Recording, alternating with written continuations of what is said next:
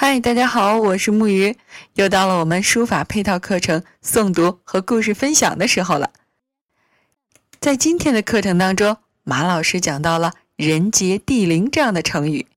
其实，在我们民间也有类似的老话，叫做“一方水土养一方人”，意思就是说，不同的生长环境会塑造不同的人群特点，同时人也可以。反作用于环境，给环境增添更多的人文特色。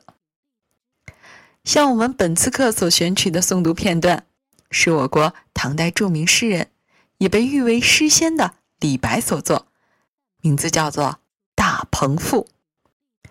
李白呢，以传说中的大鹏来做比喻，形容杰出的人才与天地、自然以及周围的关系。由此写出了李白既热爱祖国山河，又心存高远浪漫的志向。好了，那现在就让我们一起来读一遍这段节选吧，《大鹏赋》节选，李白。尔其雄姿壮观，央杂河汉，上摩苍苍，下覆漫漫。盘古开天而直视，西河以日以庞叹，缤纷乎八荒之间，掩映乎四海之半。李白在刚才的这段话当中啊，他形容了大鹏鸟飞翔时的雄姿非常的壮观，因为大鹏鸟太大了，上可以触碰到苍天。下覆盖了宽广的土地，似乎四海八荒都让这飞翔的大鹏鸟给遮盖住了。就连开天辟地的盘古看见了都会发愣，太阳女神西西河也只能靠在太阳上，轻轻的叹息。天哪，就连盘古看了都会发愣。要知道，这可是我国传说当中开天辟地的人神呢。那下面我们就来说说盘古开天的故事。相传很久以前，整个世界里一切都是混混沌沌的一片，无法分辨方向，更无法分辨昼夜，因为这个时候。天与地还连在一起，就像一个鸡蛋壳一样，紧紧的包裹着这片混沌。不过，这片混沌却在漫长的时间里，足足有一万八千年呢，孕育出了一个神奇的生命，这就是盘古。盘古睁开眼睛，发现周围全是灰蒙蒙的。而且自己长得很快，周围的空间变得越来越狭小，包裹着他，焦灼着，无法自由活动。盘古努力的伸展身体，希望能把空间撑大一些，可是无论怎么努力都无济于事。他想，嗯，如果有工具可以分开它们就好了。他举目四周，发现。唯有手里握住的是自己脱落的牙齿，安子想到：“牙齿要是能变成斧子就好了。”没想到，念头一起，手中的牙齿真的变成了一把锋利的巨斧。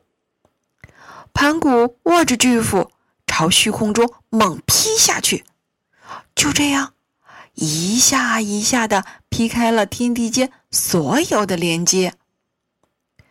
盘古长得太快了，一直保持着头顶着天、脚踩着地的姿势。其实，天地也和盘古一样，每天都在生长。据说那时候啊，盘古每天能长高一丈，天呢也随之升高一丈，地也会增厚一丈。而且随着天地的分离，世界上的东西也都渐渐的区分开来。又轻又干净的东西化成了空气和云，缓缓的飘到了天上；重而浑浊的东西慢慢下降，重新组成了土地。就这样，又过了一万八千年。这时候的天已经高的不能再高，地厚的也不能再厚了，而且盘古也早已长成了巨人，如柱子一样撑住了天地。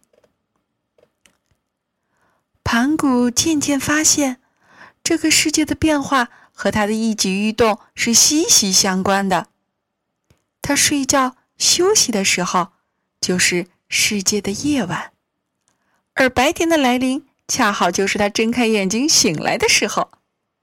他开心的时候，天空开阔而晴朗；当他愤怒的时候，则充满了乌云和阴霾。盘古仔细观察，发现就连他一呼一吸的气息以及发出的鼾声，也都会融合在周围的世界里。他呼出的气化作了流动。漂浮的风与云，而那鼾声也化作云朵间穿行的隆隆的雷声。看到周围不断的变化，盘古终于明白，原来自己不仅可以变化，更拥有的是改变世界的能力。于是，盘古开始思考，希望能让这个世界更加完整。美好且继续有序的运转下去。毕竟自己已经撑了天地那么久，一定会有累了撑不住的时候。于是盘古决定先将自己的眼睛升到了空中，其中左眼化成了温暖光明的太阳，为人们带来白昼；而右眼则化作了皎洁。清亮的月亮，让人们即使在黑夜里也能有光，可以看见周遭的一切。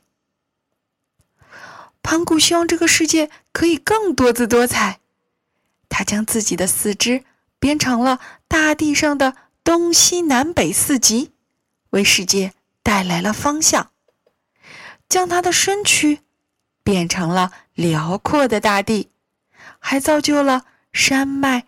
丘陵、平原和盆地各种不同的地形，他又使他的血液化成了溪流、江河，奔流辗转，终汇聚流入海中。甚至连他的汗都变成了滋润万物的雨露。如此一切，循环往复，终于。盘古化作了天地万物，也消失在这天地之间。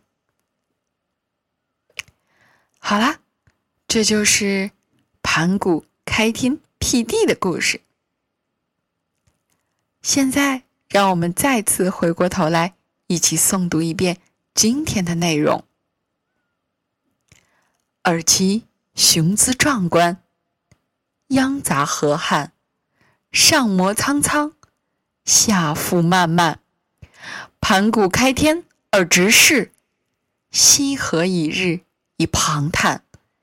缤纷乎八荒之间，掩映乎四海之半。好了，小朋友们，今天的内容啊就到这里了。其实我们每一个人都可以像盘古一样去改变。自己周围的环境，当然，这需要从改善、改变我们自己开始。好啦，我们下期再见。